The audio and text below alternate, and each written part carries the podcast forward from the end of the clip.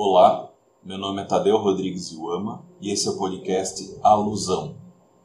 Até o capítulo anterior, o Becker discutiu os desviantes, a cultura deles, enfim, todo o aspecto do lado dos desviantes. Mas essa história tem um outro lado, que é o lado de quem impõe as leis. E é o que o capítulo 7, chamado As Regras e Sua Imposição, começa a discutir. O Becker retoma a ideia de que não é a mera existência de uma regra que vai garantir com que ela seja imposta. E nesse sentido, cito ele: o mais típico é que as regras sejam impostas somente quando algo provoca sua imposição. A imposição, portanto, requer explicação. A explicação repousa sobre várias premissas. Primeiro, a imposição de uma regra é um empreendimento. Alguém, um empreendedor, deve tomar a iniciativa de punir o culpado. Segundo, a imposição ocorre quando aqueles que querem a regra imposta levam a infração à atenção do público. Uma infração não pode ser ignorada depois que é tornada pública. Em outras palavras, a imposição ocorre quando alguém delata.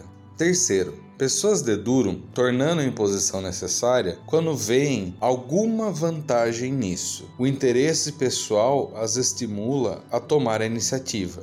Finalmente, o tipo de interesse pessoal que leva à imposição varia com a complexidade da situação em que a imposição tem lugar. A citação é longa, mas é uma síntese bem interessante aqui do argumento. Becker tem uma longa discussão do quanto as pessoas não deduram umas às outras porque todo mundo sai ganhando no processo dentro de uma indústria. Um funcionário que comete furtos dentro da empresa e o chefe que remunera mal e sabe que sai mais barato o furto do que a remuneração e ninguém fala nada. Também traz um exemplo de um, uma questão de segurança do trabalho que era proibido dos funcionários ficarem com muitas ferramentas perto das máquinas, mas daí eles tinham que ir no almoxarifado para trocar as ferramentas, eles ficavam sempre reclamando. Então, para a turma do almoxarifado era mais vantajoso que os operários não tivessem ali reclamando e para os operários era mais vantajoso ter as ferramentas à mão porque eles produziam mais rápido e eles ganhavam por peça. Mais vantajoso aqui entre aspas, sabendo que é uma questão de segurança também envolvida, né? A coisa complica quando a situação tem vários grupos rivais, porque daí a conciliação fica muito mais difícil.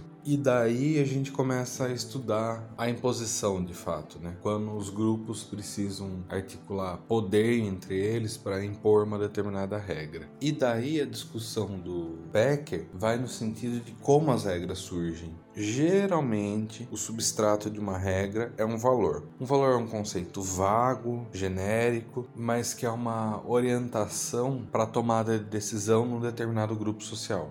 Valor corresponde à decisão entendida como correta em determinada situação para um determinado grupo social. A partir de um valor, quando a gente enfrenta um problema a ser resolvido, a gente pode discutir a ponto de criar uma regra. E junto com a regra vem as punições para o não cumprimento dessa regra. Mas o processo não acaba aí. O processo, depois que um valor serve de base para uma regra e essa regra é estabelecida, ela ainda assim precisa ser imposta. Quando ela é imposta, daí que ela ganha corpo. Antes de ser imposta, ela não tem reconhecimento social. A partir dessa discussão teórica, o restante do capítulo é destinado a uma discussão do Becker sobre o processo de proibição da maconha nos Estados Unidos. Em linhas gerais, num primeiro momento, a maconha não era ilegal, também não era entendida como uma grande questão aí pelo Estado, é, mas ainda assim ela estava num contraponto com alguns valores ali da sociedade estadunidense, né? que são a ética protestante, o utilitarismo e o pragmatismo e o humanitarismo. Esses três valores servem como base para a discussão que vai chegar na lei seca nos Estados Unidos, na proibição dos opiáceos e também vai ser argumento que valida posteriormente a proibição da maconha. Entendendo que nesse primeiro momento, proibição é sinônimo de hipertaxação, tanto é que é, é a fazenda dos Estados Unidos que legisla isso. Então, por que, que a proibição da maconha não veio junto com a do álcool e dos opiáceos? Joseph. A maconha era barata, então era uma droga que não tinha tanta repercussão econômica. Mas depois que álcool e opiáceos são proibidos, começa a gritar uma certa incoerência do porquê que a maconha também não era. Então começa um processo de publicização dos malefícios da maconha, e aí é, um, é parte do argumento do, do Becker, né? Quando você tem um empreendimento a ser realizado a fim de, de criar uma regra, tornar público é uma estratégia interessante para trazer a opinião popular na sua direção. Ele traz o fato de que o número de artigos em jornal dispara num determinado período e esses artigos eram realizados pela própria agência contra narcótico, que era quem fornecia as informações para os jornais, para os jornais noticiarem e as notícias fomentarem uma opinião popular que pressionaria para proibição da maconha. E daí eu encerro com outra citação do Becker que sintetiza bem o processo. Onde quer que regras sejam criadas e aplicadas, deveríamos estar atentos quanto à possível presença de um indivíduo ou grupo empreendedor.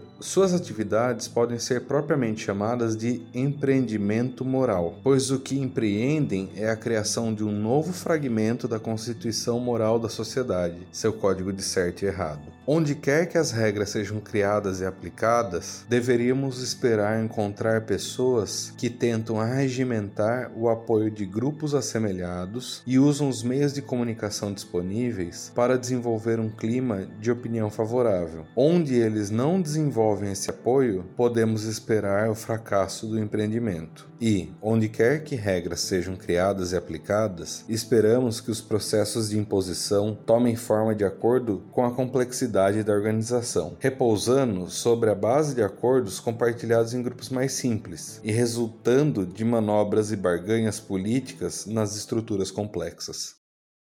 O podcast Alusão é uma produção técnica com intuito de divulgação científica. A trilha sonora dos episódios é a música intro do álbum Solitude da banda Primordial Idol, da qual faço parte. As imagens do podcast foram criadas pelo artista visual Luiz Falcão, a quem agradeço. Para entrar em contato, enviar e-mail para tadeu.rodrigues.iuama.gmail.com